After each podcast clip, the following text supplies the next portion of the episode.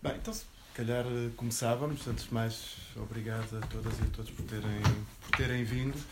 Um, esta sessão em que se pretendia conversar um pouco sobre a ligação entre o concretismo, um, o concretismo e a música, e num sentido e no outro, sobretudo a partir do caso brasileiro, uh, foi uma conversa que nos foi proposta pelo, pelo João Pedro Cachopo, uh, pronto, que nos interessou imediatamente, especialmente, primeiro por ter sido o Cachopo a propor, em princípio seria sempre interessante, e, e depois pelo, pelo tema, é? depois pelo tema. Pronto, uh, o próprio, o, próprio Cachorro depois propôs também que o Pedro Duarte se juntasse a esta conversa, aproveitando o facto também de estar em Lisboa para a apresentação deste livro que escreveu sobre o movimento da Tropicália. Pronto, e, e, e, resolvemos então uh, fazer esta conversa. Há outra, o outro fator de interesse, digamos assim, para aqui é que nós próprios também, como, enfim, alguns de vós saberão, temos também aqui na Tigres de Papel uh, dedicado uma parte da nossa programação uh, àquilo que é comumente conhecido, designado pela, pela poesia experimental portuguesa. Portanto, já fizemos um conjunto de sessões sobre, sobre, sobre, sobre esse tema, sobre vários aspectos desse tema. E também nas nossas, nas nossas edições, que é enfim, uma componente do nosso trabalho um pouco mais um pouco que anda um bocadinho mais devagar do que o resto, enfim, até pela, pelo tempo que isso implicaria uh, ser, ser mais intenso. Uh, mas temos publicado alguns livros e alguns desses livros que temos publicado são justamente. Um, ehm, publicamos alguns livros da Salete Tavares, publicamos também agora um facsímil do António Aragão e, portanto, um, é um tema também que nos tem interessado por estas duas vias, quer pelo, por ser mote para conversas e sessões que temos feito aqui na livraria, quer também para estas, para estas edições que temos feito. Um, é evidente que há, depois, como veremos facilmente aqui nesta conversa, diferenças muito grandes entre o caso brasileiro e o caso português. Desde logo, para o caso português seria muito difícil organizar uma conversa que, eh, em que se procurasse ligações, uh, sejam maiores ou mais pequenas, entre, entre a poesia experimental e a música popular, por exemplo. É uma ligação que, creio eu, não, não que eu conheça, não, não, terá, não terá acontecido. A mesma extensão dessa influência do experimentalismo aqui em Portugal para outras áreas que não a, a escrita, por exemplo, para a música, deu sobretudo ao nível também da música dita de vanguarda, ou, ou também ela própria bastante experimental, lá, coisas como os trabalhos do Jorge Peixinho, a dada altura, ou depois nos anos 80 de, de coisas como os Telecto, etc. Mas tirando isso, de facto não há esse link como aconteceu no Brasil, sobretudo com com o movimento Tropicália entre, entre esta, esta lógica de vanguarda literária e incorporação na, na produção de música popular, digamos assim. Não, é? não sei se estou a usar os termos certos, mas, mas uhum. faço entender. Bom, mas pronto, de, se calhar em termos aqui de formato, propunha que fizéssemos mais ou menos como o habitual, ou seja, o João e o Pedro diriam aquilo que entendessem, depois conversávamos sobre. Até querer, não é? Perfeito. Um, obrigado, Fernando, uh, pela, pela introdução e também por teres acolhido esta, esta, esta conversa. Um, eu, se calhar, começava por um, lançar também a conversa, dando, deixando também eu algumas palavras introdutórias sobre o contexto pessoal deste encontro e sobre o enquadramento temático. Então, na verdade, conheci o Pedro já há uns 10 anos, num colóquio no, no Brasil. Uh, fomos nos mantendo em contacto, fomos encontrando algumas vezes uh, no Rio de Janeiro e aqui em Lisboa, sobretudo, mas o coloque acho que foi no, em Ouro Preto, se bem me recordo. Ou Belo Horizonte, né? Mas foi em Minas. Um, e fomos ficando amigos. Uh, entretanto, este verão, o Pedro disse: Ah, eu vou a Lisboa, na verdade, lançar o, o, um livro que, que escrevi sobre, sobre o tropicalismo, sobre a Tropicália, que é na verdade um livro sobre o movimento Tropicália e sobre o álbum Tropical, em 1968. E eu respondi, é pá, ótimo, ótimo, porque eu, por acaso, ele tinha-me dado o livro há, uns meses, que eu tenho andado a ler o teu livro porque estou a braços com um artigo sobre o lugar da música na poesia dos concretistas brasileiros. Portanto, vamos ter a oportunidade de conversar sobre o assunto. Um, e-mail para, para, trás, para a frente, e-mail para trás, chegámos à conclusão que podíamos organizar uma conversa em que os dois sistemas de alguma forma se cruzassem. Por um lado, a música na poesia concretista, na poesia concreta, brasileira, ah, e a, a, a, poesia concreta brasileira na música. Portanto, foi esta a ideia, acho que foste tu que sugeriste, na verdade, é esta a ideia deste cruzamento que preside esta, a esta, a esta conversa. Que espero, obviamente, se alarga uh, a todos. Um, a dizer também que vamos muito centrar-nos no caso brasileiro. Portanto, uh, é pena os, os amigos brasileiros que apareceram na segunda-feira não terem vindo hoje também. Um, em relação ao enquadramento, eu vou falar primeiro, porque no fundo a música na, na poesia concreta uh, vem primeiro e portanto falo um bocadinho primeiro. Mas queria fazer primeiro um enquadramento temático para dizer, sobretudo duas coisas. Primeiro, sobre o concretismo, é chamar a atenção para o facto de, de o concretismo ter sido um movimento uh, não foi apenas um movimento literário. Portanto, teve, teve uh, aconteceu nas artes visuais e na música também. Primeiro nas artes visuais, uh, onde na verdade teve que ver com uma radicalização da arte abstrata. Portanto, a coisa curiosa da arte concreta é que é uma forma de arte abstrata mas uma radicalização da arte de arte abstrata uh, em termos geométricos e em termos cromáticos e a principal figura é na verdade um, um, um, um, pintor não muito não muito conhecido pelo menos eu conheço eu conhecia mal um Theo van Desberg que cunhou o termo em, 1900, em 1930 na música a principal figura é na verdade o, o Pierre Schaeffer com a ideia de música concreta, uh, em que, uh, de facto, uh, está em causa também um alargamento que se entende por, por música. para entender um pouco melhor o que é música concreta, vale a pena contrastá-la com a música eletrónica. Portanto, se a música eletrónica, no fundo, tem que ver com o uso e a manipulação de sons produzidos eletronicamente, a música concreta tem sobretudo que ver com o uso e manipulação de sons gravados.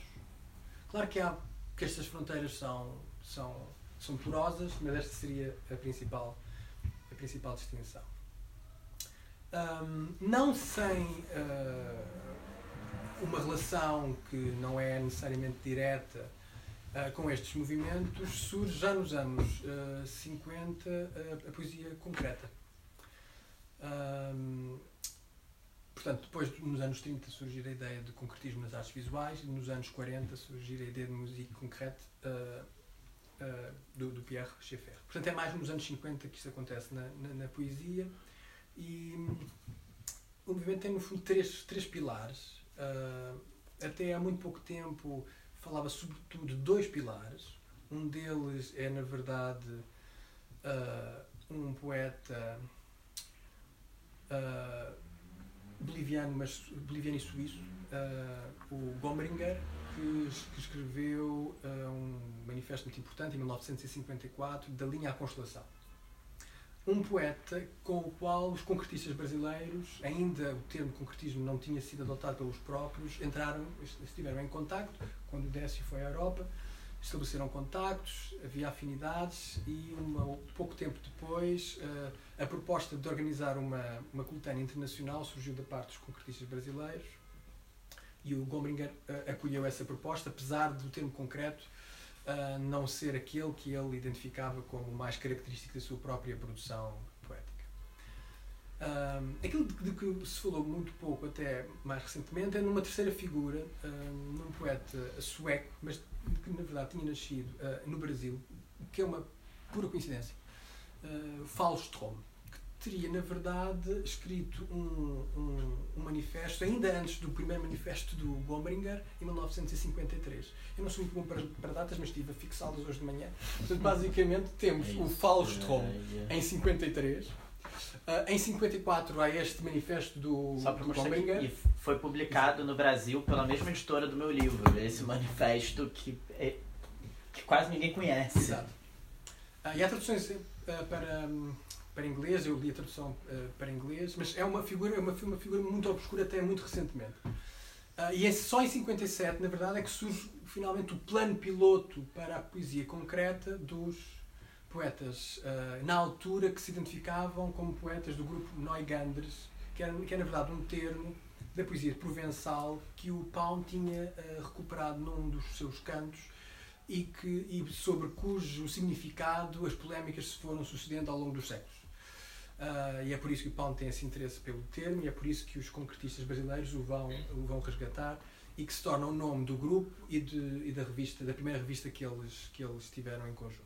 A segunda uh, chamar-se Invenção. Uhum. Bom, uh, centrando-me agora nos, nos, nos, poetas concretistas brasileiros, dizer, antes de mais, que para os poetas, para estes poetas, uh, era muito importante, daí o acento na ideia do, da concretude, da concreção, uh, uma atenção muito acentuada em toda, na materialidade da linguagem poética, em todas as suas dimensões. Dimensão lexical, dimensão semântica, dimensão fonética, a dimensão gráfica. Uh, e que isso é, é, é importante e que, se, que, se, reflete até nas, nas principais influências deles, do Joyce ao Mallarmé. No Mallarmé, digamos, acho que se pode dizer que, que o, o Dedé é, na verdade, a obra matriz para eles do modernismo com que eles se identificam. Mas há este acento na dimensão, como eles lhe chamam, verbivoco-visual uh, da poesia, em que uh, além da dimensão semântica, há este acento na dimensão uh, sónica e na dimensão imagética. Uh, e estes dois aspectos, estes três aspectos, estão sempre juntos e é para eles muito importante salientar que vão sempre juntos. Isto porque há muito, ou seja, quando pensamos em, em, poesia concreta, há muita tendência para associar mais a dimensão visual da poesia. essa ideia generalizada tem a sua, contra, a sua contrapartida teórica, ou seja, há polémicas acerca de até que ponto a música e o som é importante para os poetas concretos. Há quem defenda, por exemplo, que a música é menos importante para os poetas concretos brasileiros do que para o tal Falstrom, por exemplo. Mas se nos ativermos, não vamos entrar nessas questiúnculas, se nos ativermos aquilo que os próprios defendem e aquilo que realmente conseguimos encontrar no, na, na, poesia deles, esses, esses, esses, três aspectos vão, estão muito uh, uh, são extremamente importantes para, para eles. Um, falar das influências uh, é importante porque me vai permitir depois passar a palavra finalmente ao Pedro e, e, porque me vai permitir também uh, chamar já a atenção para um aspecto que é interessante e que o Fernando também já, já evocou, que é o deste, deste atravessamento da fronteira entre o popular e o erudito. Porque para, para estes poetas, uh, cuja atividade começa nos anos 50, uh, as referências musicais, que são tão importantes como as referências literárias, o Pound, o Mallarmé, o Cummings, o, uh, o Apollinaire, no Brasil o João Cabral Melo Neto, o, o Oswaldo Andrade. A par dessas influências literárias, uhum. as influências musicais foram, eram uh, decisivas. Uh, para todos eles, mas muito particularmente para o Augusto de Campos, que tinha uma relação muito próxima com, com com a música. Penso que ainda não os nomeei. Quer dizer, julgo que estamos mais ou menos todos familiarizados, mas estamos a falar de, de três poetas fundamentalmente: uh, o Haroldo Campos e o Augusto Campos e o Décio Pinhatari. Que eram, os dois primeiros eram irmãos. Eram irmãos.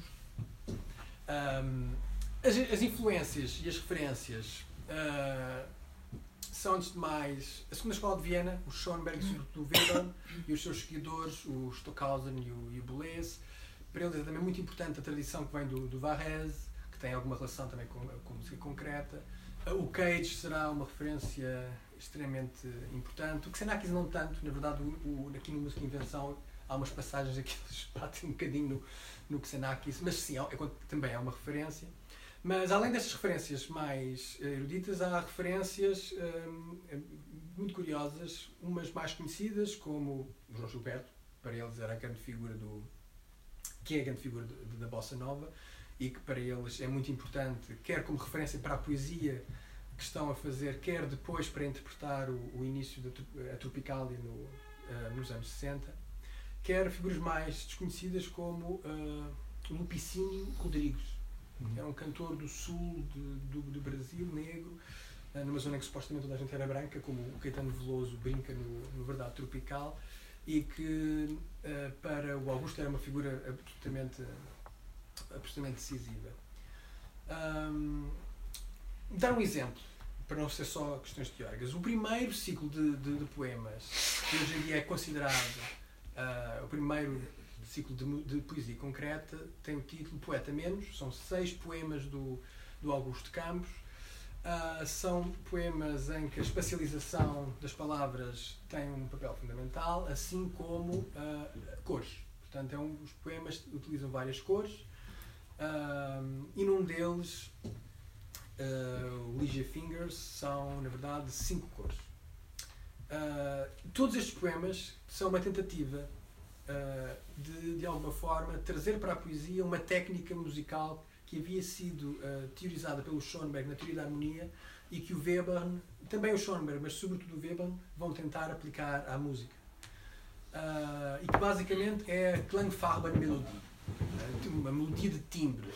Klangfarben, uh, som, cor, uma melodia de som-cores para, para, optar por uma tradução mais liberal, mas uma melodia de timbres. E basicamente a ideia do Schoenberg, que ele teoriza e que depois o Weber vai, vai tentar uh, aplicar, é basicamente a de pensar uma melodia em, no sentido não convencional, ou seja, em vez de pensar a melodia como uma sucessão de notas com alturas diferentes, está em causa pensar uma melodia como uma sucessão de timbres diferentes. Uh, ou seja, de instrumentos diferentes é uma, uma, uma, uma, técnica que ele vai utilizar em, em várias composições, de formas muito diversas, e num em particular num quarteto Opus 30, que é na verdade a matriz, explica o Augusto, para este Ligia Fingers. Portanto, basicamente estamos a falar de um quarteto para uh, violino, clarinete e saxofone e piano, sendo que no piano ele diferencia entre mão esquerda e a mão direita. Portanto, temos no fundo cinco vozes, se dividimos o piano em duas, em duas vozes. Uh, e vamos ter cinco cores no poema de, de, Augusto Campos, sendo que as relações que eles estabelecem, uh, uh, que as cores estabelecem entre elas e algumas afinidades mesmo semânticas que se estabelecem, como por exemplo o, o roxo que começa com assim e depois termina seja, ou assim seja, que, que, que o olho apenas liga porque estão na mesma cor, apesar de estarem afastados na página. Portanto, todas essas conexões são uma tentativa de trazer para, para a poesia estes princípios do, estes princípios do Weber. Uh, para dar outro exemplo, estou mesmo a aproximar da Tropical, por exemplo, Dias, Dias, Dias é outro dos poemas deste ciclo uh, e uh, foi, foi uh, ou seja, uma tentativa de interpretá-lo pelo Caetano, muito interessante, que eu até postei no comentário ao, ao, ao post que tinha exposto hoje, em que basicamente é o próprio Caetano, porque estes poemas uh, levantam um problema de interpretação. Uhum. Ou podem existir. Como é que se reproduz em termos vocais as diferenças cromáticas do, do, do, do poema? Podemos ter várias pessoas a interpretar uh, o mesmo poema, que foi uma, algo que se fez nos anos 50, em exposições na altura. Uh, no caso de serem apenas duas pessoas por exemplo, em Eis dos Amantes há gravações com o, com o Augusto e a mulher dele, a Lígia, uh, a interpretarem aquele poema. Portanto, um interpreta uma cor, o outro interpreta uh, a outra. Mas há outros poemas que levantam outros, uh, que são mais complicados, porque há muitas cores. E neste Dias, Dias, Dias, a opção do Caetano é, é, é muito simples. Ele vai interpretar cada uma das cores isoladamente, vai gravar cada uma das cores isoladamente, com uma entoação, com uma com uma dicção, usando, uh, em alguns casos, alguns efeitos relacionados com a, com a manipulação do microfone ou ecos, mas cada uma das, das linhas cromáticas tem uma determinada característica e depois monta tudo. Um, o que, de alguma forma, me permite uh, passar, talvez, para a questão da, da, da Tropicália, que parece ser um tema importante para pensar esta charneira porque a Tropicália, uh, os tropicalistas nos anos 60, sobre os quais o, o Pedro está muito, em, em muito melhores condições para, para, para falar, uh, o que se passou foi que nos anos 60 uh, eh, o tropicalismo começa a surgir, quer dizer, cada um dos, enfim, o Caetano Veloso, o, o Gilberto Gil, os Mutantes, cada um tinham, tinham todos eles carreiras independentes, mas reuniram-se para este, para este projeto. E mesmo antes deles se reunirem, uh, o Augusto Campos uh, ficou muito interessado pelo trabalho do Caetano Veloso, com o qual sentia que havia uma série de afinidades. E, portanto, uh, proporcionou uma aproximação aos, aos tropicalistas, que, se, que foi extremamente fecunda nesse final da década de 60, em que eles de facto se conheceram, em que, em que se tornaram amigos E o tropicalismo, no fundo, é aqui um, um, um ponto de charneira que permite, por um lado, pensar até que ponto uh, a música foi importante para os concretistas, mas também como é que uh, uh, os concretistas, a poesia concreta brasileira, se, se tornou importante para, para a música. Portanto, está um pouco no, no encadeamento entre o tema da música na poesia concreta e a, poesia concreta na música. Pronto, passo agora a palavra ao Pedro. Um, e depois a conversa vai fluirá como acharmos todos melhor. Bom, gente, queria também, antes de começar, agradecer ao Fernando a confiança, inclusive, de sempre que a gente se conhecesse antes, aceitar que a gente estivesse aqui é, para essa conversa. E agradecer ao João Pedro a ideia de fazer essa conversa, que, como ele disse, a gente se conheceu mais nos meandros da filosofia do que da poesia, em congressos de filosofia e coisas assim. E, no entanto, fomos aos poucos encontrando todos esses pontos de contato é, ao longo desse tempo, até esse, nesse momento em que eu vim aqui para lançar esse livro sobre a Tropicália e ele estava estudando poesia concreta e pensamos então em fazer essa conversa. É, uma, uma coisa que eu pensei em dizer para começar, porque eu não sei o quanto vocês têm também familiaridade com esse trio ao qual ele se referiu, é, o Augusto de Campos, o Haroldo de Campos e o Décio Pignatari, que são os três grandes nomes da poesia concreta brasileira, nascida na década de 50 especialmente, é dizer que desses três, os últimos dois morreram já, nos últimos 5 ou 10 anos, não faz tanto tempo. É, só o Augusto de Campos ainda é vivo. E inclusive foi homenageado recentemente, acho que se não me engano, na última é, medalha ao mérito cultural, que é uma coisa que tem no Brasil todo ano, dada pela Dilma Rousseff, antes de entrar o Michel Temer, ele foi o homenageado. Eu trabalhei nesse prêmio ali na. Teve uma coisa legal porque a gente fez um show surpresa do Caetano que ele não sabia que ia ter. Era no Palácio do Planalto. A gente, to... a gente tomou bronca da Dilma Rousseff, esse é o Ministério da Presidente da República, porque a gente botou os músicos para ensaiarem. E aí veio uma assessora da Dilma Rousseff e falou: Vocês sabem que vocês estão no palácio do governo, não pode ficar fazendo barulho, a presidente está despachando ali do lado. A gente teve que pedir pro Caetano parar, não vai dar para ter esse ensaio assim.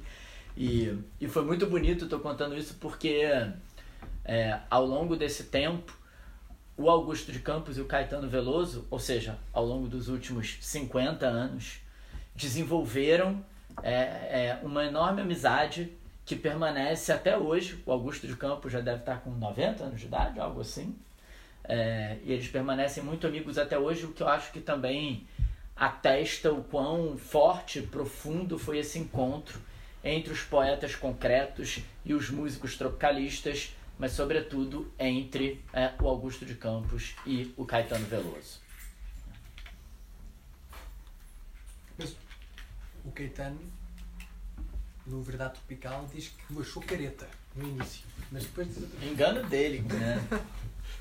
se, se alguém é careta entre o Caetano Veloso e o Augusto de Campos, é o Caetano. O Augusto... isso. Mas isso é uma passagem é, muito engraçada. É, é, porque houve no Brasil esse encontro que o Augusto de Campos, num certo momento, vai chamar de uma tropicaliança é, tal era a radicalidade dessa aliança entre tropicalismo e concretismo na poesia, que aparentemente pode soar muito surpreendente, exatamente pelo fato de que, se nós olharmos assim muito de fora, seria um encontro entre um punhado de poetas altamente eruditos, de uma sofisticação intelectual sem paralelo no Brasil da sua época completamente a par de tudo que acontecia na vanguarda internacional das artes, na poesia e no que quer que fosse.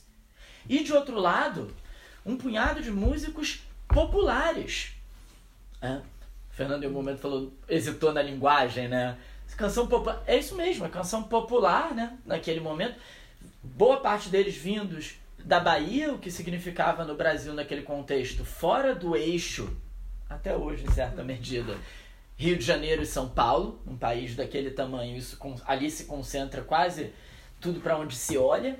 É, e esse grupo de músicos populares que começaram a fazer as suas canções sem que tivessem o nome de tropicalistas, esses músicos que foram capitaneados, sobretudo, pelo Caetano Veloso e pelo Gilberto Gil, é, mas que incluía é, também a Gal Costa e que viria a incluir também é, a Nara Leão, o Torquato Neto, que é um grandíssimo poeta, não um poeta concreto, mas um grandíssimo poeta que se suicidou no início da década de 70, o José Carlos Capinã, os Mutantes, o grupo de rock é, é, que tinha Rita Lee, e a figura central, por exemplo, do Rogério Duprá, que era um músico maestro de música erudita propriamente e que viria fazer parte do movimento tropicalista. Então é uma mistura ou uma muito peculiar, mesmo com a quantidade de peculiaridades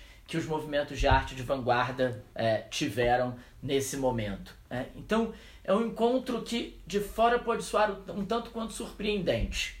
É, é e vale dizer é, é, que esses poetas concretos que estão atuando no contexto da cultura brasileira antes que os músicos baianos que forjariam o tropicalismo aparecessem. É, é, a poesia concreta brasileira é algo da década de 50. O tropicalismo é algo do final da década de 60.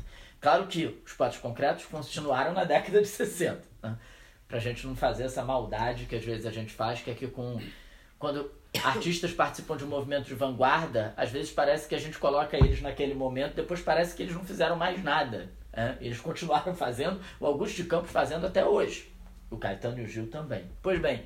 Mas não enquanto tropicalistas. Não, é? não exatamente é, enquanto é, tropicalistas, mas quero dizer assim, eles também continuam. Claro. Né? É, pois bem, então, os poetas concretos já participam do contexto cultural brasileiro com uma certa força desde a década de 50. Digo com uma certa força porque, evidentemente, na história do Brasil, provavelmente nunca nenhum poeta, nenhum pintor, nenhum escultor, por melhor que seja, vai ter o impacto que um cantor popular. Então é evidente que o impacto do tropicalismo, do Caetano, do Gil e companhia sobre a cultura brasileira como um todo é muito maior por conta do meio em que eles estão. É um meio que eu diria até que, ao lado do futebol, talvez sejam as duas expressões de maior impacto é, da cultura, da aventura, da sensibilidade da cultura brasileira. É. E, e eu, eu tô me referindo ao futebol. As telenovelas. Hum? E as telenovelas. E as telenovelas, talvez. Sim, e as tele... A teledramaturgia. Não, mas é, é, mas é verdade. Em Cuba, né? Também teve uma importância. Não, as telenovelas brasileiras tiveram uma enorme importância em Cuba também. É, Posso abrir um parênteses só para contar essa história? É porque isso é maravilhoso. Não sei se vocês sabem que. Vocês já foram a Cuba? Alguém foi a Cuba? Não. Em Cuba, boa parte dos restaurantes se chamam paladar. O nome da. É por isso. Da Essa Raquel história não do conta, não conta, não conta, não conta. Essa história eu vou contar o final da minha história. Mas é muito bom. Exato. E é por isso. É que. Por que, que se chama paladar? Porque esses restaurantes que hoje são legalizados eram restaurantes clandestinos na década de 80, porque o governo cubano não deixava que pudesse a pessoa simplesmente abrir um restaurante e vender comida comercialmente. Então eles não chamavam restaurante, eles pegaram esse nome, paladar, porque houve uma telenovela brasileira chamada Vale Tudo, é, que a protagonista era a Regina Duarte, não era isso? E a Regina Duarte fazia uma personagem que vendia sanduíche na praia. E aí tinha um problema com a filha dela e tal, mas ela abria um restaurante que fazia o maior sucesso, chamava Paladar. E a novela fez tanto sucesso em Cuba, porque passava em Cuba, que as pessoas passaram a chamar esse restaurante de Paladar. Não, é uma é um sucesso estrangeiro da produção cultural brasileira inenarrável. O Obama vai a Cuba e come num paladar. E ele nem sabe que aquilo é de uma novela brasileira. Isso é lindo. Pois bem, mas eu falei do futebol. É, bom, talvez porque eu gosto muito de futebol, mas também porque o Augusto de Campos, quando ele contextualiza o que era a cultura brasileira na década de 50, ele sempre faz questão de colocar o futebol como um dos elementos fundamentais. Claro, também tendo em vista que o Brasil ganhou a Copa de 1958 na Suécia, é, e que foi uma vitória muito emblemática para certo projeto imaginário de nação, é, porque foi um momento em que a seleção brasileira ganhou, tendo como seus grandes símbolos é, um negro, o Pelé, é, e um homem de descendência evidentemente indígena, que era o Garrincha. E o capitão era o Bellini, de descendência italiana. Então tinha uma ideia de que de alguma maneira aquela seleção propiciou essa convergência consagradora é, da mistura brasileira que fez com que o Nelson Rodrigues, o dramaturgo, dissesse que ali nós teríamos vencido o nosso complexo de vira-lata. É, é, o complexo de vira-lata do Brasil não seria só uma inferioridade qualquer, seria um sentimento de inferioridade atribuído à miscigenação racial, por isso vira-lata. E ali se teria vencido isso. É. Então, é, é curioso porque, como eu dizia, se a gente olha exteriormente, é muito impressionante que veio daqueles poetas intelectuais mais eruditos, mais sofisticados, a capacidade de perceber, reconhecer e dar valor ao movimento da canção popular no Brasil, que foi muitas vezes rechaçado por intelectuais menos eruditos e menos sofisticados do que eles. Ou seja, há uma, uma impressionante ausência de preconceito dos poetas concretos, cuja formação era assim tão sofisticada, com o campo da cultura popular em geral, como no caso do futebol, e da canção popular especificamente. O que fez com que, especialmente o Augusto de Campos, atuasse também como uma espécie de crítico musical. Então, as primeiras críticas musicais escritas a respeito do tropicalismo, elogiando o tropicalismo, são do Augusto de Campos. É o Augusto de Campos quem, entre 66 e 67, aponta para o Caetano Veloso e para o Gilberto Gil e diz antes de qualquer outro. Isso é o que de mais interessante está acontecendo no campo da canção popular brasileira. Não é o Edu Lobo, não é nem o Chico Buarque para ele. É, porque, para o Augusto de Campos, muito mais do que a divisão entre erudito e popular, é, importava a divisão que às vezes ele chamava de invenção. Mestre. É, é, é, tinha os mestres, ele diz, como o Chico Buarque, e sobretudo o que era o ruim mesmo, que era a redundância. É, e a questão justamente é que, de modo geral, o campo de uma certa cultura popular lidaria muito com a redundância, com a repetição, sem invenção de algo novo. E o que ele identifica no tropicalismo é a invenção no campo da cultura popular. Enquanto o Chico Buarque encarnaria uma espécie de tradição de altíssima voltagem poética dentro da canção popular brasileira, mas atuando mais como um mestre do que como um inventor. Em princípio, sem juízo de valor nisso, mas o que interessa mais a ele é porque eu não sei se é o juízo de valor em si, mas tem um interesse. Esta, esta nomenclatura vem do Pound, não é? Isso, ele se o aproveita do inventor, o mestre, o diluidor e depois aquilo vai para ali abaixo. Exatamente. Uh, as palavras do Augusto Campos sobre o Chico Buarque são de simpatia, mas há uma dimensão hierárquica subjacente. Há a ideia de que os inventores É. inventam e que os mestres conservam uma determinada mestria, mas, ou seja, Sim. concordo Mas eu acho que é até mais do que a hierarquia. É, é que eu acho que mais do que a hierarquia, há uma identificação evidente, que é dele, Augusto de Campos, e do projeto dos poetas concretos com a Tropicália Sim, sim. e o Caetano e não exatamente com o Chico Buarque. Até porque, que eu acho que é parte da, dessa hierarquia para ele, é que ele encontrava na- na- nas canções do Chico Buarque uma permanência de uma imagem muito mais tradicional, singela, amena do que seria a vida brasileira. Emblemática numa canção como A Banda.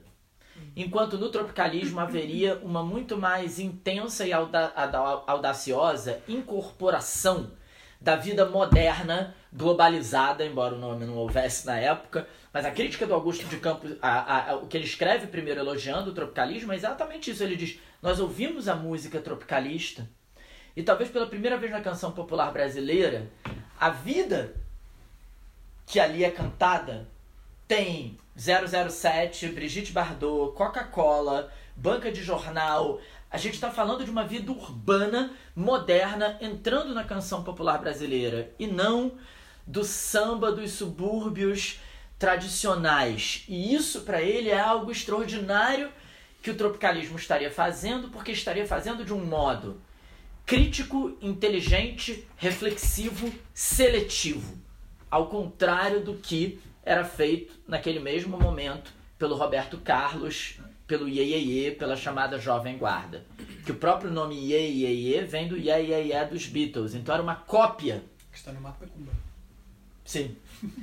Então era uma cópia muito ingênua da referência internacional, sem nenhuma apropriação crítica dessa referência internacional. Né? O que me leva ao ponto talvez mais conhecido de relação entre poetas concretos e tropicalistas, que é a ideia de antropofagia. É, os poetas concretos na década de 50 foram os grandes responsáveis pela redescoberta do poeta modernista, do crítico modernista, do intelectual modernista Oswald de Andrade, que havia escrito o Manifesto Antropófago em 1928 e que tinha permanecido uma espécie de figura secundária do modernismo nas décadas de 30, 40 e mesmo 50 em relação ao Mário de Andrade, que era o seu grande amigo, aqui não, tem, não eram irmãos, é, e que tinha assumido o papel de grande líder do movimento modernista da década de 20. É, os poetas concretos na década de 50 reeditam as obras do Oswald de Andrade, escrevem prefácios e pós-fácios para a obra do Oswald de Andrade, escrevem livros sobre Oswald de Andrade, se dedicam à obra do Oswald de Andrade e, de certa maneira, começa um processo de revitalização do Oswald de Andrade, sobretudo focado na sua ideia de antropofagia, que seria essa ideia é, que o Oswald de Andrade escreve sobre ela em 1928, no Manifesto, mas que ele colhe a ideia da prática de índios que habitavam o Brasil antes que o Brasil se chamasse Brasil, é, que era uma prática semelhante ao canibalismo, mas não igual ao canibalismo, porque no cerne de ambas, tanto da antropofagia quanto do canibalismo, está a prática de comer outros seres humanos. Mas o canibalismo seria o ato de comer outros seres humanos por fome, necessidade biológica. Há casos de canibalismo, até quando a gente vê esses filmes de avião que cai na geleira, e aí um João morrendo, não tem o que comer.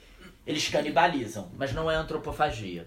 Porque antropofagia não é ser humano comer outro ser humano por fome e necessidade biológica, mas num ritual em que, de acordo com um pensamento mágico, ao se ingerir o outro, seria possível se apropriar das melhores qualidades deste outro. Ou seja, a antropofagia é praticada mesmo quando está todo mundo muito bem alimentado e não precisaria comer outros seres humanos. Por isso, nesses rituais, inclusive, as vítimas de predileção eram os inimigos mais valorosos. Eram os inimigos mais bravos, mais corajosos, porque a ideia é que você ingerindo a carne dele, você ingeriria, na verdade, você ingeriria tudo que ele tem. Mas como qualquer processo digestivo, você pode quebrar, ficar com o que importa, inclusive acuar o que não importa. Então você fica só com a bravura. É? E o Oswald de Andrade, em 1928, toma essa prática dos índios e a transforma, a transforma numa metáfora para pensar a constituição da cultura brasileira. É? O que teria um valor não apenas estético, cultural, é, mas um valor também político, porque se tratava então de afirmar que a velha questão da identidade nacional não se resolveria por uma essência pura, na medida em que o que caracterizaria a cultura brasileira seria menos ter uma essência pura do que comer, devorar toda e qualquer essência que aparecesse na frente. É, é, é mais ou menos como se a gente estivesse falando de uma positiva ausência de identidade nacional na constituição da cultura brasileira, uma espécie de falta de origem primeira da cultura brasileira. Né? Porque, e falar isso aqui é até engraçado, né? Porque, claro, tem uma coisa no Brasil que é: qual é a origem do Brasil? Portugal? Aí, claro, tem uma resistência política de que vai dizer, claro que não é Portugal. Tanto que tem aquela discussão, né? No Brasil se dizia, quando a gente era criança, pelo menos, que Portugal descobriu o Brasil. Aí houve uma reação política que dizia: como que descobriu? A gente já estava aqui. Descobriu nada, chegaram. Mas também não é verdade, porque não tinha Brasil antes de Portugal chegar. Tinham inúmeras tribos indígenas que não se reconheciam como nenhuma unidade entre si, que não tinha Estado-nação. Ou seja, Portugal não descobriu o Brasil. Mas o Brasil é algo que se inventa a partir do momento em que Portugal chega ali. Ali, porque não era Brasil ainda. É, então não é nem descobriu nem chegou, mas algo se inventa naquilo. E a ideia do Oswald de Andrade é exatamente dizer: então não há origem. Não é Portugal, mas também não é o índio. Porque o índio também não é a origem do Brasil. O índio pode ser a origem do Tupinambá, do Nambiquara. O Brasil é alguma coisa que se forja numa ausência de origem pura, no ato antropofágico de devoração. O Oswald de Andrade chega a brincar dizendo que o, o Brasil começou quando os índios devoraram lá o, o bispo. bispo Sardinha. É, não foi quando. Que é essa coisa engraçada do Pedro Álvares Cabral, que é uma coisa engraçada. A América foi descoberta e o Brasil foi descoberto depois para os brasileiros, que é engraçado, né? O Caetano Veloso diz isso. Por que, que a gente não diz que a gente foi descoberto junto com o resto da América em 1492? A gente diz que foi outra coisa depois.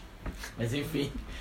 A ideia do Oswald de Andrade é exatamente que não tem essa origem fixa. A antropofagia é algo que explicitaria uma constituição cultural sem essência, para a qual, como diz o Oswald de Andrade num verso do manifesto, só me interessa o que não é meu. Porque o que é meu, eu já conheço, eu já sei, eu já tenho. O desafio é o que não é meu. Eu acho isso extraordinário porque, em geral, a gente pensa, seja no modernismo, na antropofagia ou até no tropicalismo, como movimentos que estão tentando encontrar o Brasil. E eles estão tentando encontrar o Brasil. Mas o que é interessante é que na tentativa de encontrar o Brasil, eles encontram um processo de constituição cultural sem identidade pura e sem origem. É que o Brasil se revela para eles como um processo de constituição cultural que é basicamente de devoração constante. Na décadas, nas décadas de 50 e 60, provavelmente nós conhecemos através da música e mais especificamente da canção popular os gestos mais radicalmente antropofágicos que a cultura brasileira já viu. Talvez mais antropofágicos do que o próprio Oswald de Andrade fez, o autor do Manifesto de 1928. Ou seja, 40 anos depois, quatro décadas depois, ou três décadas depois, se pensarmos nos concretos, é, há uma atitude ainda mais radical de antropofagia que acontece. O Augusto de Campos, os irmãos Campos dizem: olhem a bossa nova. O que é a bossa nova? O João Gilberto, o Tom Jobim.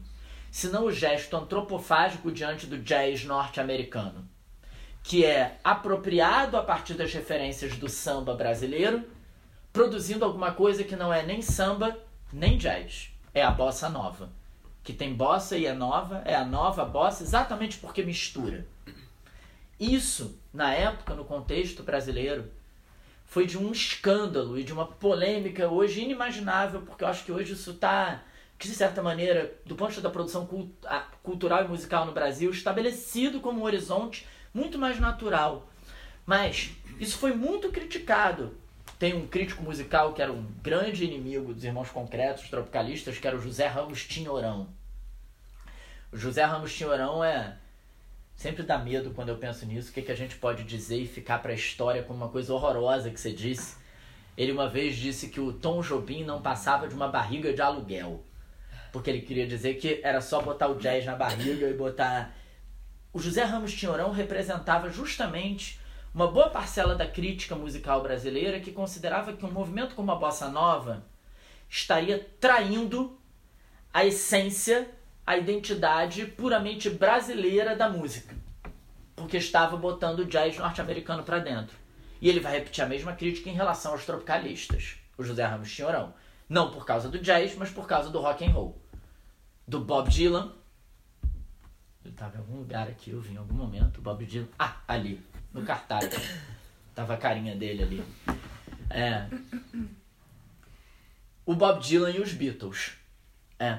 Então, foi muito importante que os irmãos Campos e o Décio Pignatari na poesia concreta tivessem se voltado para o Oswald de Andrade e a antropofagia na década de 50, porque isso lhes permitiu olhar para a bossa nova na década de 50 em primeiro lugar e para o tropicalismo na década de 60 em segundo lugar e defendê-los a partir dessa ideia contra críticos como Tinhorão, ou seja, dizendo o que eles estão fazendo não é trair a identidade nacional brasileira da música, mas constituir um processo de apropriação cultural, de renovação da própria música popular brasileira, chamada MPB. É como se o Tinhorão estivesse dizendo o B de MPB está sendo traído pela bossa nova pelo tropicalismo. Isso não é B de brasileiro, isso é americano. Isso é inglês. É, é, é. Então, os, os irmãos Campos tiveram uma atitude altamente cosmopolita e vanguardista nesse sentido e despreconceituosa, digamos assim, em relação ao campo da cultura popular, sendo capaz de identificar esse processo acontecendo. Claro que isso era ainda mais tenso, porque o Brasil vivia uma ditadura desde 1964 e o golpe que levou à ditadura tinha sido apoiado pelos Estados Unidos. Então, os elementos norte-americanos que apareciam no interior da produção artística brasileira eram considerados como, além de tudo, uma possibilidade de concessão àquele país que havia ajudado a implementar uma ditadura no Brasil. Então, o Caetano Veloso, em 1967, coloca a palavra Coca-Cola no meio de uma letra de canção popular de Alegria, Alegria. Isso causou uma enorme polêmica, justamente por isso, né? porque seria um elemento da cultura norte-americana. É... Então, ainda havia esse tensionamento, porque o gesto antropofágico de incorporação das culturas estrangeiras na cultura brasileira se referia muitas vezes a culturas estrangeiras que estavam politicamente comprometidas de algum modo com aquilo. Mas esse gesto dos poetas concretos de sublinhar a importância da antropofagia tropicalista é o gesto que está no início da tropicaliança, que está no início é, da amizade entre eles e da cooperação entre eles. É, que é uma cooperação que foi possível, é o Augusto de Campos quem diz isso, quando ele tenta explicar como que não apenas eles, mas por exemplo um movimento que havia no Brasil que era música nova, é, que era um movimento de músicos eruditos, é, era o movimento do Rogério Duprá, desses maestros e arranjadores dos discos da Tropicália. É, é, como que eles se juntaram? A explicação do Augusto de Campos é pela ideia de invenção. Ele diz: o problema do grupo de músicos populares de músicos eruditos, ou seja, da Tropicália e do Música Nova dos poetas concretos, era o mesmo. Era o problema da invenção. Eles estavam insatisfeitos com, as com a mesma coisa, que era a permanência demasiadamente tradicionalista é, em cada um dos seus campos. E foi por isso que eles foram trabalhar juntos. Porque eles tinham a mesma questão. O que eu acho maravilhoso, porque é como se estivessem dizendo: o problema não é o popular e o erudito, o problema é invenção ou redundância. É, o desafio é, é a produção de invenção, singularidade, diferença na cultura, seja no campo popular ou erudito, seja na poesia ou seja na música. É, e é por isso que vai ter essa quase que comunhão entre eles, de trabalho juntos. Então, é, é o exemplo no caso do disco Tropical Panis et Circenses, certamente mais famoso, mais conhecido é a música Bate Macumba, é, que é uma música que tem, até desse ponto de vista visual, do verbo vocal visual, é, é uma música que faz um K. A letra faz um K, é, que é o mesmo, que é bate macumba, que pode ser com K, inclusive no sentido de ser uma macumba com uma letra que não é, em princípio, uma letra típica da identidade nacional. O K parece uma língua estrangeira. Mas é disso mesmo, tanto que o bate é bate, macumba, mas é Batman. Não sei se vocês conhecem a música, na música o, Gilberto Gil brinca o tempo inteiro com isso, né? É bate macumba, bate de macumba, é, mas é também Batman, o super-herói pop norte-americano, é, que vira uma macumba é, é, é, no contexto do tropicalismo. Então vai haver uma cooperação disso. É, eu tinha anotado aqui até dizer para vocês o que eu acho que são as principais. Porque depois o Caetano vai gravar outras músicas que eu acho que são especialmente concretistas, digamos assim. É. Acre Lírico, Alfa Omega é, e em especial Araçá Azul. É, e vai também musicar é, alguns poemas é, é, do Augusto de Campos. Dias, Dias, Dias, e talvez mais conhecido que é o Pulsar. Ou seja, vão ser criadas letras de canção popular com inspiração na poesia concreta e vão ser musicados poemas provenientes da poesia concreta no interior do tropicalismo e por parte dos protagonistas é, tropicalistas. Num momento, portanto, em que é, essas diferenças entre cultura popular e cultura erudita pareciam se desmanchar no trabalho de invenção que colocara todos esses personagens em comunhão. Acho que eu posso parar, né, pra gente poder falar, assim, porque senão eu fico falando sempre. eu, não querendo adiar a passagem de bola para aí, queria fazer uma pergunta aqui ao, ao Pedro, que é uma pergunta para todos, que era, na verdade, uma brincadeira. Que era a brincadeira que eu disse que ia fazer, que ele não sabe qual é. O João Pedro anunciou que ia me fazer uma pergunta que era uma brincadeira e não me disse qual era. Estou até com medo. E que tem a ver com o que estás a, com o que estás a falar da, uh, de fronteira entre o erudito e o popular não ser relevante para eles de maneira nenhuma, de, de, a fronteira ser entre a invenção e a, e a, e a redundância. Isto é uma, é uma, passagem do Verdade Tropical, do, do, do Caetano Veloso.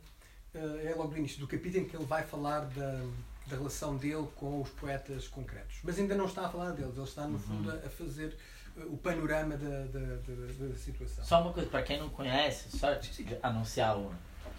Esse é o livro que o Caetano Veloso escreveu em 1997, portanto, 30 anos depois que o tropicalismo aconteceu, chamado Verdade Tropical, em que ele conta a história do tropicalismo. E o livro teve essa segunda edição agora, 50 anos depois, e no livro tem um capítulo inteiro sobre poesia concreta. Só para é isso mesmo. E o capítulo começa, ele começa por uma. Ele começa a falar um pouco das reações que tem tido, até chegar às reações dos concretistas, que são mais positivas, começa por falar em reações negativas. Bem, logo no início ele fala em episódios grotescos, estou a citar, não faltaram, como o do produtor e apresentador de TV Flávio Cavalcanti, uma figura folclórica do conservadorismo sensacionalista que comandava um programa em que um corpo de jurados julgava canções que, forçando bastante, este, este comentador, encontrou nas iniciais das palavras sem lenço, sem documento, da letra alegria, de alegria, alegria, uma referência ao ácido lisérgico, LSD. Portanto, sem, não interessa, lenço, L, sem S, documento D. Uma referência ao ácido lisérgico, LSD, e portanto. Ele uma devia ter tomado um, né? Para ter achado canção. Uma instigação ao uso de drogas o que o levou a repetir o gesto que executava em ocasiões semelhantes e que lhe garantia a manutenção da fama algo cômica, algo sinistra. Quebrou um exemplar do disco que continha, que continha tal infâmia. Bom, mas LSD, isto faz-me lembrar nos, nos, nos Beatles, do, do, do, A minha pergunta é, será que o, o Adorno não terá tido aqui mãozinha em algumas destas destas uh, composições do, do Caetano Veloso. Vocês entendem a piada que ele está fazendo? Não, Qualquer piada do cachorro tinha que meter o adorno. Isso aí. Ah, não, não, não é verdade. Não, é porque isso, ele, ele está fazendo... Dos Beatles. Explica lá, explica lá. Eu vou ter que explicar, porque ele está fazendo uma referência. Ele está me obrigando a falar de uma pessoa que eu não queria falar, que não merece ser falada, que é uma bobagem. Preciso, porque se uma piada não vai fazer é, sentido. Houve alguém. Existe uma... Um, eu não sei como dizer quem ele é um, um, brasileiro que mora nos Estados Unidos é, e que é considerado hoje uma espécie de mentor do governo Bolsonaro, atualmente na presidência do Brasil. É, essa figura, que é uma figura que se diz filósofo, é, e que diz coisas que são da ordem do, não apenas do reacionarismo, do obscurantismo, mas muitas vezes do devaneio completo é, é, muito impressionante que a gente tenha chegado ao ponto de uma figura dessa ser importante, porque é, é, é um devaneio completo. Um dos devaneios dele foi dizer, é, recentemente, algumas semanas atrás, que ele achava que como os Beatles não entendiam muito de música, é, provavelmente quem teria escrito as composições dos Beatles teria sido o Adorno. Que além de tudo é algo meio estrondoso, porque imagino eu que o Adorno achasse que os Beatles eram parte da indústria cultural problemática, no mínimo, né? Além de tudo. Então, da ordem do devaneio. Então, ele está querendo dizer que ele acha, então, que o Adorno ajudou. O Adorno estava. Adorno que escreveu Alegria, Alegria. Essa é a sua sugestão. Mas essa circulou estou a bastante por aqui, pelas redes. Circulou muito por aqui, É. por isso é que, que Ah, então tá, desculpa. Eu achei. Sim, sim, sim. Não, não, não foi logo óbvio. acho. Não sei se- Não, mas isto, isto eu achei que esta piada podia ter interesse também para lançar, para insistir nesta na ideia de que realmente a questão do a, a muito propalada eh, oposição entre o popular e o erudito Uhum. não tem eh, É. importância para a concepção eh, modernista da música popular e, É. da, e da poesia de vanguarda do Augusto Campos e de alguma forma dos próprios É, tropicalistas. eu só acho que tem uma diferença que eles dizem, que não é exatamente a diferença entre o popular e o erudito. A diferença a qual eles se referem muitas vezes é a diferença entre o enfrentamento incontornável que a música popular tem com o mercado, com a circulação mercadológica do seu produto, e o espaço algo mais recolhido que a poesia poderia ocupar. Então, eles falam às vezes dessa diferença. O Caetano Veloso às vezes diz isso, diz: "A gente sabia que o campo no qual a nossa experimentação estava se dando, ele era um campo muito mais lançado diretamente é, na relação com o público mercadológico do que a poesia concreta. Mas não é uma diferença pela natureza popular ou erudita exatamente, mas desse enfrentamento com o que que é a- a- o modo de produção e circulação daquilo. É. Mas acho que vale a pena dizer também é, que nesse sentido tem uma. que aparece quando você falou do João Cabral de Melo Neto, por exemplo. Eu acho que vale a pena mencionar isso que eu não mencionei, que é que há por parte da poesia concreta a tentativa de.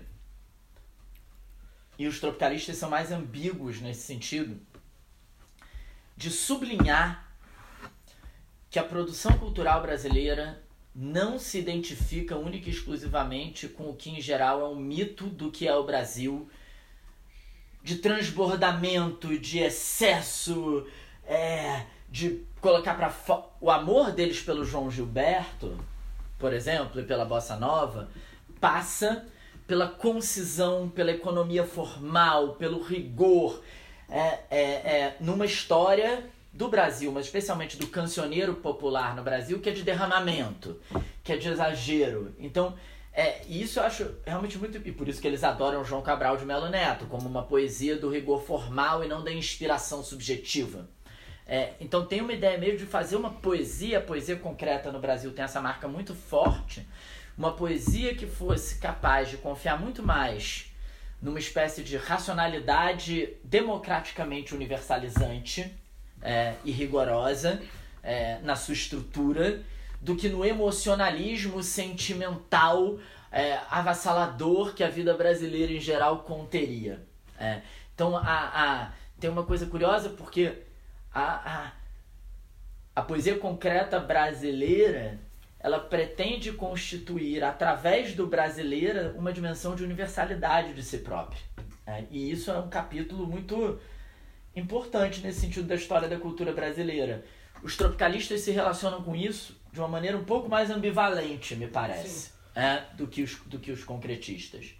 É, Não, acho que mesmo, por exemplo, no Música de Invenção, que é um, um dos ensaios ah, do Augusto Campos, ele estabelece uma analogia muito, muito forte entre o João Gilberto e o Weber. Que é assim uma analogia que não é muito.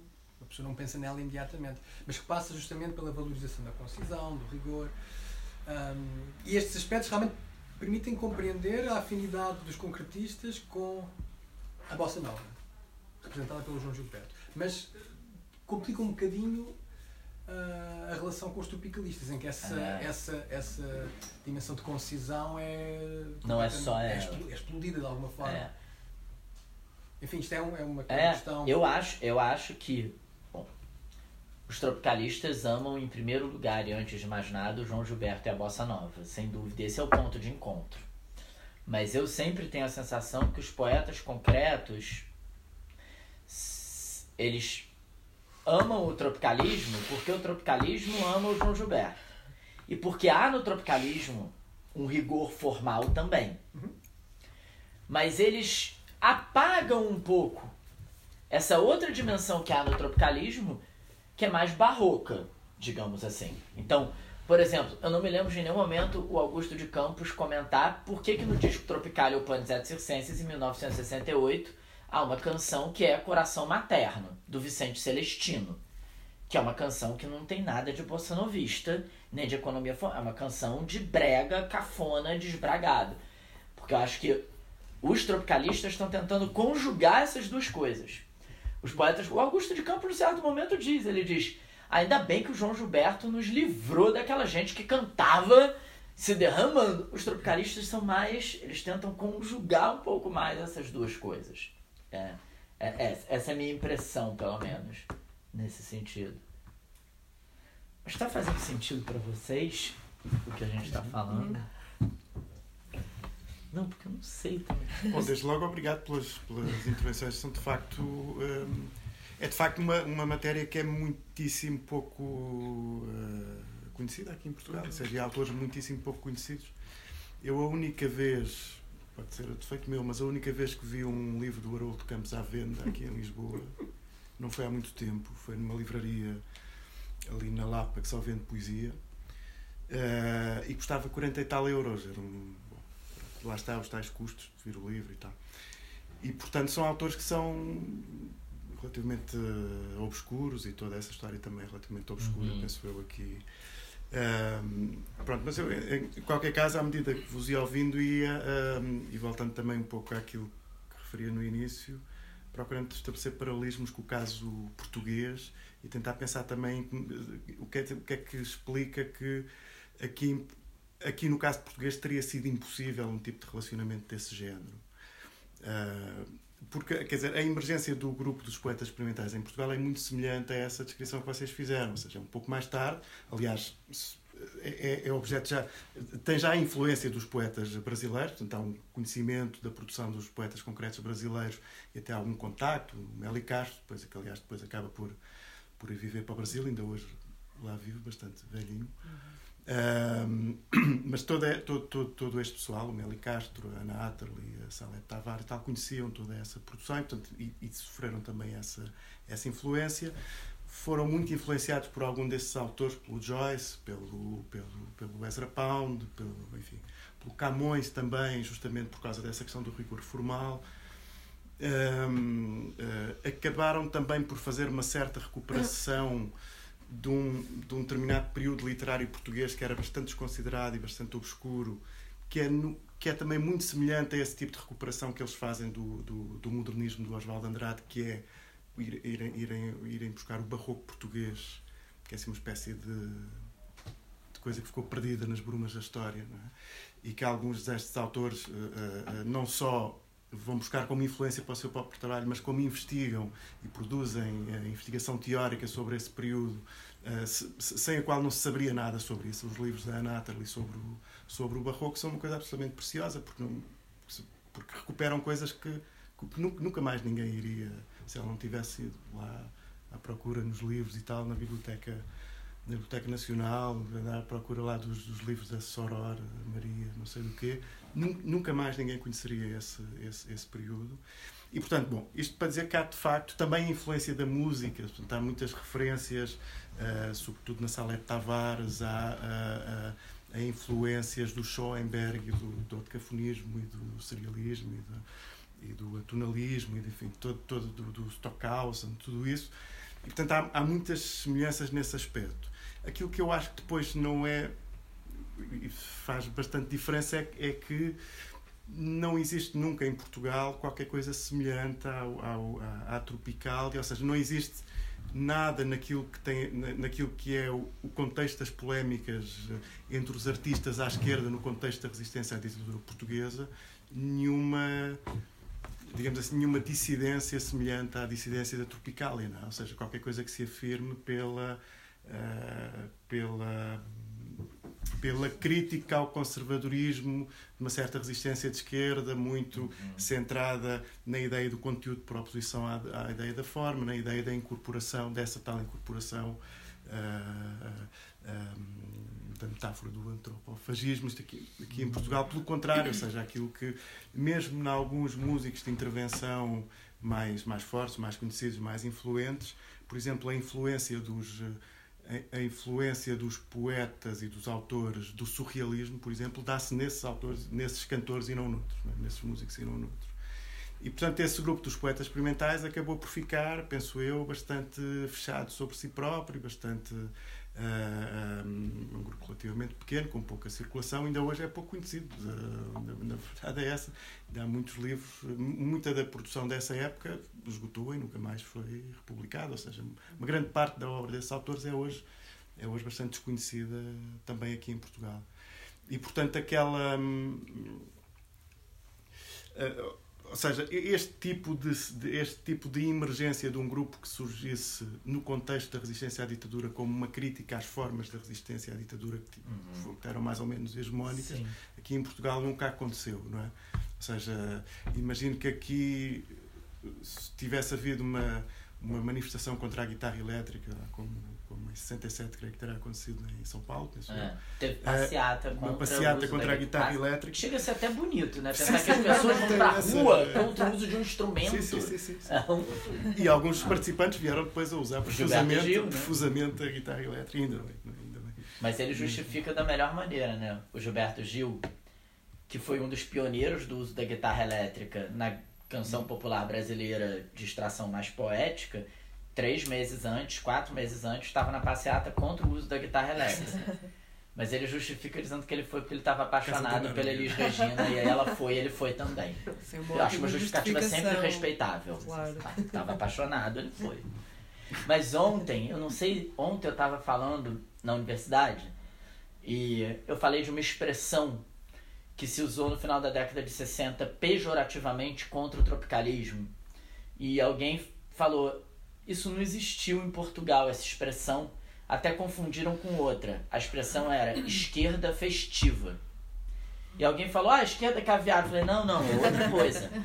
É diferente, porque a esquerda caviar, esse termo, ele supõe que você flagrou uma contradição da pessoa que é de esquerda com viés socialista, uma contradição econômica, porque ela quer distribuição de renda, mas usufrui do privilégio da riqueza que é o caviar. A esquerda festiva não é essa a ideia, a acusação não é essa. A esquerda festiva, a acusação é que ela não tem o compromisso sério e rígido que deveria haver com a causa social, porque ela, sendo festiva, se lança ao prazer, se lança à experiência do corpo, que era a acusação que a canção de protesto no Brasil do final da década de 60, é, o Geraldo Vandré fazia o tropicalismo, que é que como havia LSD ou coisas assim, como havia sexo, drogas e rock and roll, como havia corpo, erotismo e prazer, a dimensão de crítica política não estaria tão presente. E essa pessoa ontem na parte não você falou, ah, ela falou isso, eu, eu acho que não teve isso em Portugal. Eu não sei avaliar, mas me lembrou um pouco só o que você estava falando. Teve pouco. Há, por exemplo, um texto do, do José Afonso, ficou conhecido por ser justamente uma crítica ao IEE. Também houve um movimento de IEE aqui em Portugal. Uhum. Era muito semelhante a essa descrição que tu... Que, quer dizer, é muito semelhante às coisas da Jovem Guarda. De, ou seja, é uma espécie de réplica de... Mas a verdade, apesar de tudo, era um, um tipo de envolvimento cultural, artístico, etc., de um conjunto relativamente grande de jovens, que geralmente acabava quando, quando, quando esses jovens tinham de ir para o, para o serviço militar. Basicamente havia ali um período final, entre o final da adolescência e a ida para, para, para, para a guerra, para a tropa, para a guerra. É? Um, e esse texto do, do Zé é, é um texto absolutamente demolidor uh, e justamente nesse tom, ou seja, é uma espécie de crítica a uma, a uma, uma espécie de inocência, eu acho que o, o termo é pior do que esse, uma espécie de inocência de quem não percebe que está a ser manipulado pelo imperialismo, blá blá blá blá. Ah. Uh, e portanto existe isso, quer dizer, agora o contrário não existe, ou seja, não existe nenhum movimento que se afirme, nem movimento, nem nada que se pareça, que se afirme ou que emerja uh, ao passo que a canção de protesto, a, canção de protesto de Afonso, tem ou seja, tem, muito, tem, apesar de tudo, uma expressão forte é. antes e depois da Revolução. Esta, essa analogia entre Portugal e o Brasil, apesar de ser complicada, como é óbvio, não deixa de ser interessante pelas questões que, que permite levantar. Uh, quer dizer, uma questão é porque não, não surgiu qualquer coisa parecida com os concretistas, por um lado, e por outro lado com os, com os tropicalistas. Nós tivemos também poetas concretos, mas de facto não, os é um contexto diferente. Quer dizer, sobre isso acho que importa também dizer que os, que os concretistas brasileiros faziam parte de uma elite intelectual com muitos meios e que foram não só poetas, tradutores, ensaístas, mas também promotores do seu da sua própria importância, também. cultivaram muito uh, as suas relações internacionais, souberam jogar essa cartada no âmbito nacional, digamos, muito rapidamente puderam não ligar às polémicas nacionais porque tinham uh, conexões e estavam a ser estudados noutros países. Só para dar um exemplo a propósito da dificuldade de encontrar os livros do, deles e sobre eles, que é um problema com o qual eu me tenho debatido recentemente, porque é muito difícil encontrar aqui os livros deles e sobre eles em, português. Mesmo em edições brasileiras é muito complicado encontrá-las. Portanto, consigo comprar uma aqui, outra ali, uh, consigo encontrar uns PDFs, mas é complicado. Muitas muita das coisas que eu tenho, tenho recorrido muito, em termos de bibliografia secundária, só um parênteses, a, a literatura anglo-saxónica. Mas há imensa. E não é só desde há uma década. Portanto, há, há imensa produção anglo-saxónica, uh, desde os anos 70, sobre os poetas concreto, concretos brasileiros. O mesmo não se pode dizer sobre poesia portuguesa, por exemplo.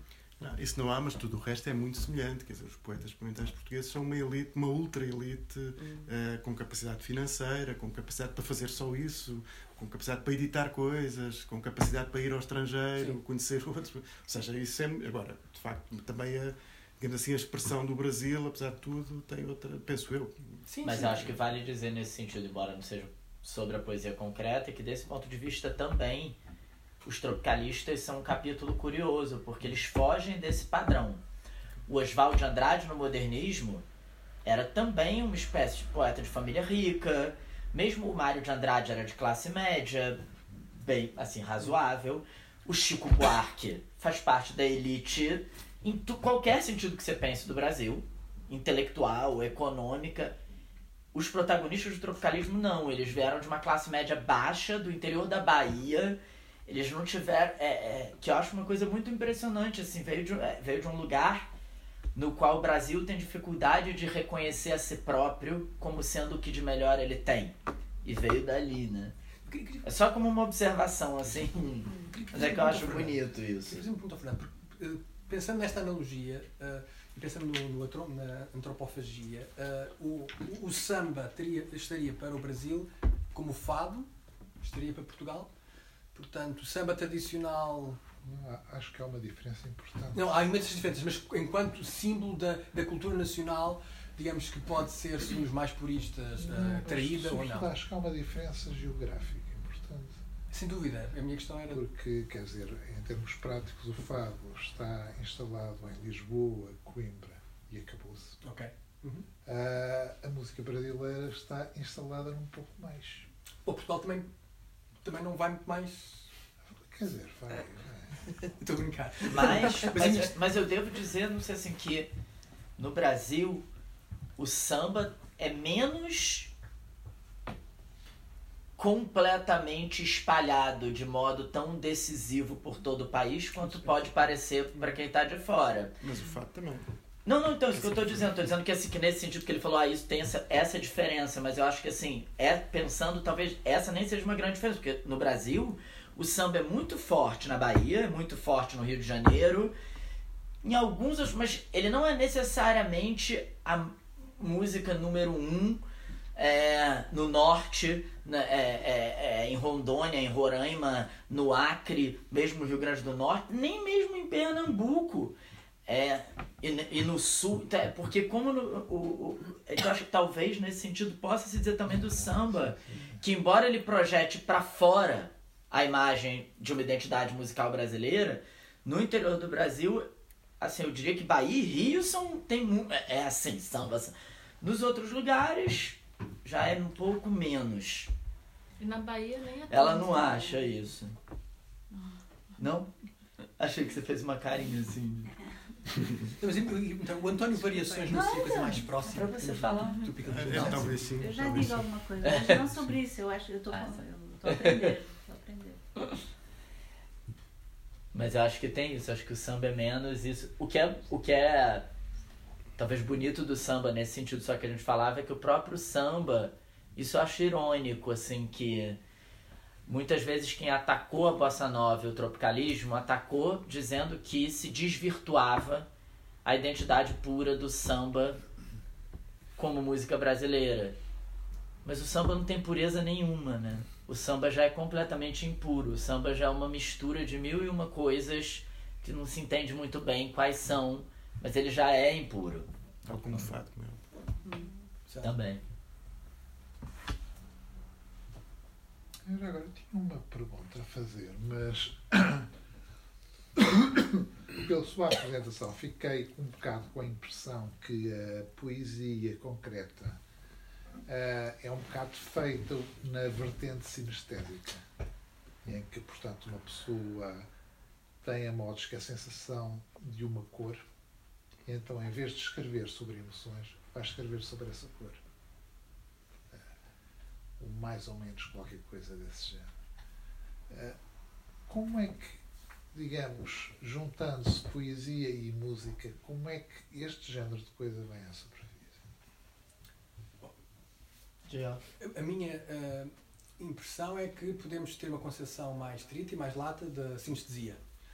Ah, e que a resposta à sua pergunta é, é- seria, pelo menos no meu caso, totalmente afirmativa. Sim, há uma dimensão sines- sinestética nesta, nesta relação. Por exemplo, na apropriação do Weber pelo, pelo Augusto Campos, se pensarmos numa concepção mais lata. E nesse sentido, a sinestesia é, é, ah, é vista como qualquer coisa que pode ter um impacto formal. Ou seja, esta, a hipótese, digamos assim, de uma conexão entre uma determinada ah, forma de entoação verbal e uma cor é uma, é uma hipótese que serve ao Augusto Campos para propor uma organização formal do poema. Portanto, não é tanto uma convicção de fundo acerca de uma correspondência entre cores e, e, e sons, ah, é mais ah, uma dimensão ah, lúdica de aproveitamento de uma possível cone- conexão entre sons e, e, cores que serve de, de ponto de partida para uma elaboração inventiva de caráter formal. Portanto, essa seria, assim, de repente, a minha, a, a minha resposta.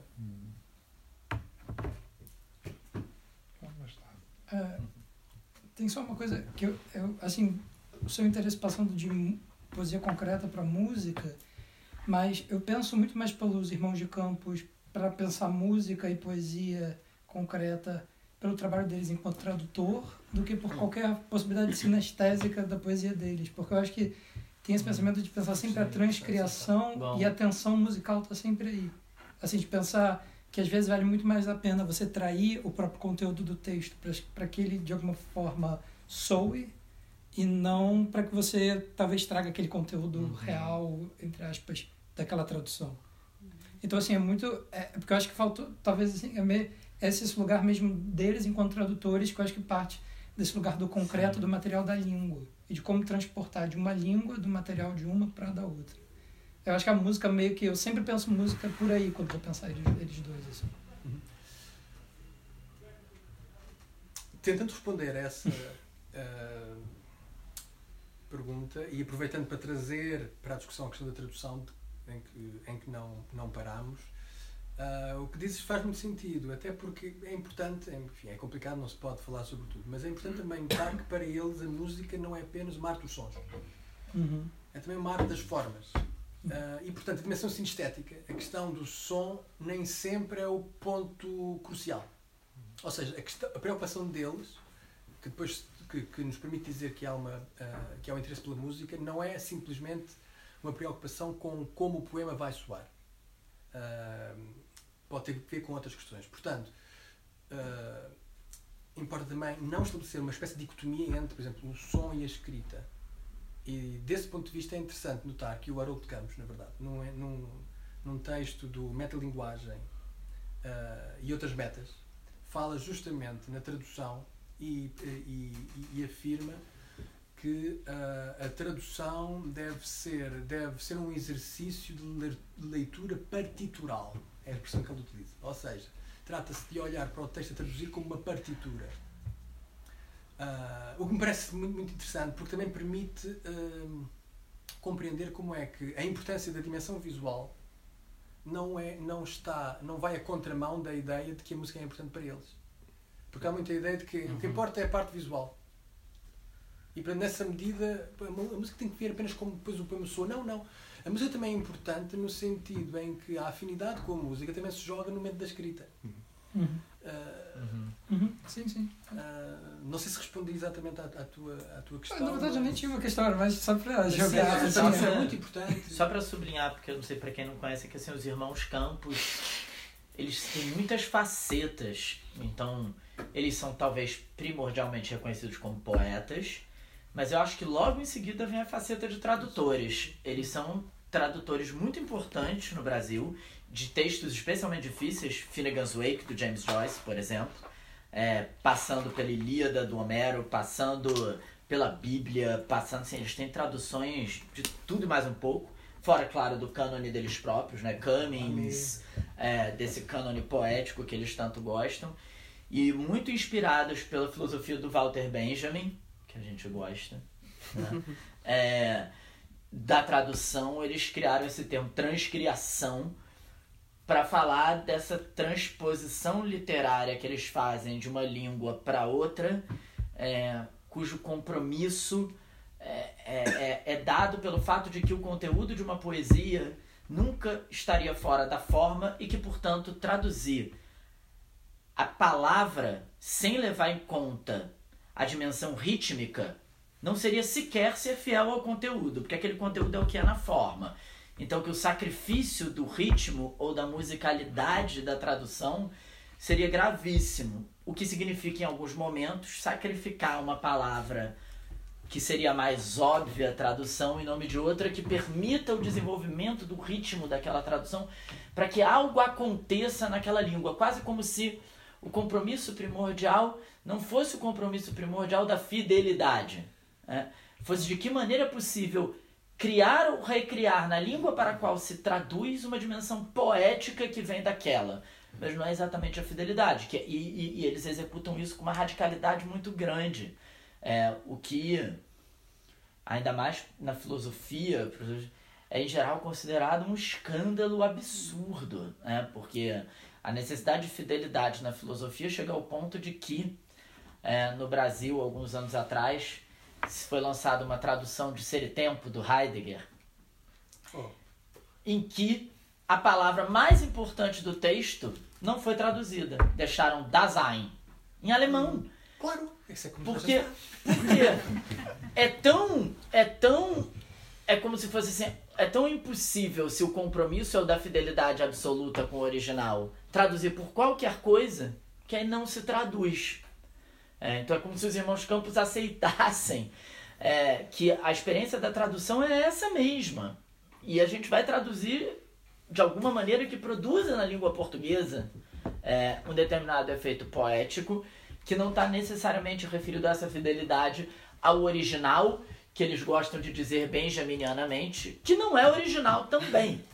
Porque o poema já é a tradução de algum tipo de experiência, de coisa. Então eles dizem assim, o original qual? É, e que faz com que eles cheguem a achar, um pouco ro- romanticamente no sentido da filosofia, que às vezes uma tradução pode melhorar o original. Isso não é um escândalo, é? Porque diziam isso, né? Tem, essa, um, tem um intelectual bra- brasileiro que dizia isso, que sabia alemão muito, que dizia que o Shakespeare, traduzido para o alemão pelo August Schlegel, era melhor do que o Shakespeare em inglês. E a gente fica meio escandalizado, claro, porque é Shakespeare, então é difícil achar que ficou melhor, mas porque a gente tem um conceito de tradução, em geral, muito subserviente. A tradução parece que ela já parte de uma espécie de má consciência de que se perdeu alguma coisa. Quando você pode tentar pensar que está se potencializando alguma coisa. E eu acho que os irmãos Campos é um pouco, são tão um pouco nessa ideia. Sim. Fala, fala. Não, era é uma, é uma. Completamente de acordo. Quer o Benjamin, quer os concretistas brasileiros ah, rejeitam a concepção ah, tradução muito ah, atrelada à ideia de fidelidade. Permanente acordo. Portanto, O que está em causa para ambos, o que interessa a ambos é o que é que acontece na língua de chegada. Como é que a tradução vai transformar a língua Uhum. de chegada, abrir a língua de chegada, violentar a língua de chegada. Sim. Agora, há uma diferença engraçada que é um, no ponto, que é um, é um ponto interessante, que é que o Benjamin, na verdade, diz que a tradução tem uma, é uma tarefa completamente diferente ah, da tarefa poética. Ou seja, ele, ele não rejeitará que a, que, a, que, a, que, a, que a tradução, antes pelo contrário, insiste em que a tradução violenta a língua de chegada, Uhum. mas não da mesma forma que o poeta. Eu estou a dizer isto, não, acho, acho que esta tensão não para ah, Sim, dizer que sim. o Benjamin tem razão, que os concretistas Sim. têm razão, mas apenas para notar que há essa diferença e que acho que é uma, é uma diferença in- interessante.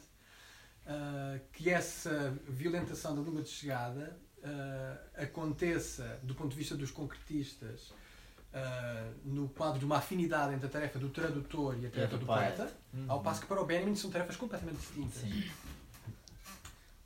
A propósito das línguas estrangeiras, mas ao mesmo tempo é engraçado notar que eles utilizam muito, estão sempre a usar outras línguas, quer dizer, quer o Augusto Campos, Sim. no, Sim. no Poeta Menos, que eu há pouco citei, quer o Galáxia, está cheio de. É. de- Que é um livro inacreditavelmente lindo. É Esse livro que ele acabou de ser, o Galáxia, do, do Haroldo de Campos, é uma coisa das coisas mais bonitas que eu já li. Queres falar um sim, bocadinho sim. do Caetano que fez o. aquele- Ah, aquela pode versão? falar. Não, falas tu. Não. não, é, falas tu. De- Não, porque eu não sei os pormenores, eu não sei qual é o álbum. Não, é o Ah, não circulador lembro, de cara, No Fulô. circulador de Fulô, porque Pronto. nessa o Caetano musicou algumas vezes coisas dos poetas concretos. No circulador de Fulô ele musicou uma parte início. do Galáxias, que é um livro que eu acho um uma coisa assim. Eu não consigo, eu não sei falar sobre ele mesmo. É porque tem coisas que a gente gosta, sabe falar, tem coisas que a gente gosta e não sabe muito o que dizer, né? O Galáxias eu não sei muito bem o que dizer. Só leiam, se puder, que é muito bonito. Esse é em PDF na internet. Tem em PDF? Tem, tem. Ah, parece olha só. Hum. Eles são todos muito diferentes, também é interessante dizer isto, não é? Ah, o Augusto, o Haroldo e o Décio ah, evoluíram de formas muito diferentes. Há, há afinidades que se mantêm ao longo das respectivas carreiras, dos respectivos percursos, mas há também diferenças muito significativas. O Décio aproximou-se muito da semiótica, o, o Haroldo pode ser considerado um, alguém que recupera uma certa dimensão do barroco. O Augusto é o que, no fundo, permanece mais próximo de, um- de uma certa ideia de poesia concreta, não obstante Acho a experiência sim. Ah, é ter, ter permanecido um ponto, um pano de fundo para todos. Uhum. É. O Décio Pignatário virou um autor de referência em estudos teóricos de comunicação, por exemplo. De semiótica no Brasil, ele é dado nas faculdades de comunicação também pelos textos teóricos a esse respeito. É, o Haroldo de Campos, mais até do que o Augusto também, é, passou a fazer parte de um cânone da crítica literária brasileira. Ele é um grande crítico literário.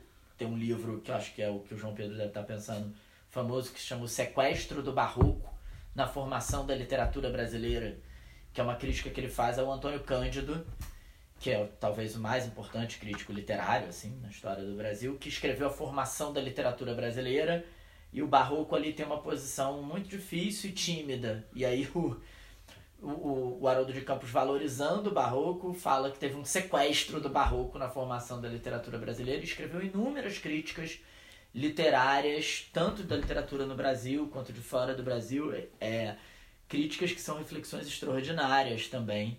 É, então ele teve também esse papel muito, muito decisivo e de fato Augusto de Campos talvez tenha sido o que mais insistentemente Continua. se manteve e se mantém fiel à ideia de poesia concreta, atualmente inclusive lançando assim mão de experiências assim com computador, internet, Sim, mexendo um com essas coisas, Instagram, ele faz essas coisas.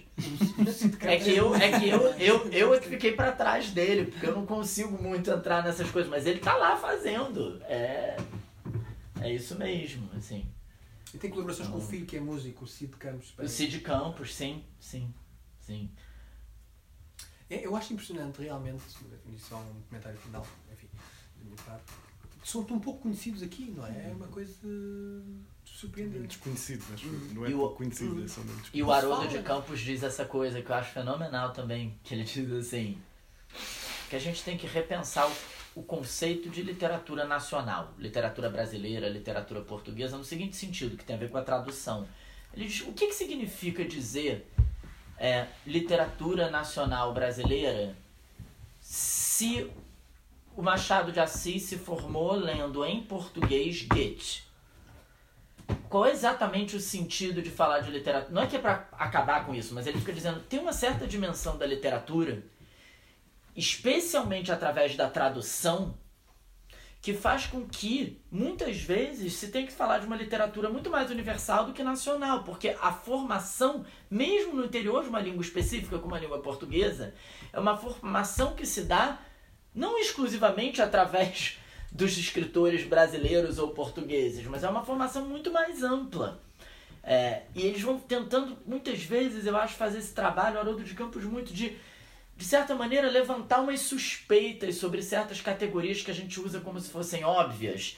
E você para para pensar e diz: é, peraí. É, é, se a tradução permite esse trânsito entre as línguas e que os autores sejam de alguma maneira comunitariamente partilhados, um autor brasileiro ele é um autor brasileiro, mas não só brasileiro nesse sentido.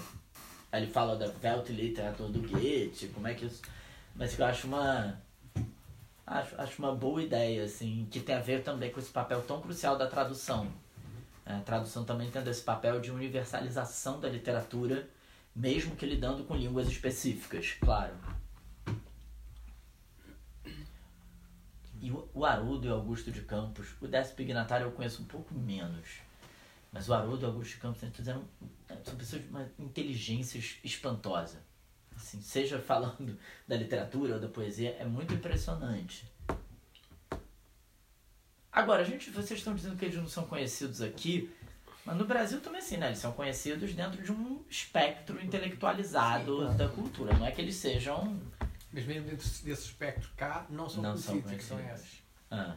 É engraçado, porque eles até são bastante estudados, por exemplo, a Marjorie Perlove tem capítulos e Sim. capítulos sobre hum, eles. É. É, e ela é muito importante. É verdade. talvez ela seja ela foi a mais famosa. Né? Foi. No YouTube está um, está um encontro em São Ela teve, inclusive, ela, acho que no ano passado ou retrasado. Ela teve lá mais uma vez falando disso. Através da Flora Susequinde. É. É porque, na verdade, por exemplo, se a gente for pensar o livro da Flora, que vai pensar a poesia daquela moderna e pré-moderna brasileira como não sendo a poesia que vai pensar pela rapidez, etc., e sim como uma poesia que vai tentar ser lenta diante desse início do século XX, é muito a proposta quase como você fala de pensar a literatura nacional como uma literatura traduzida, não é pelo óbvio.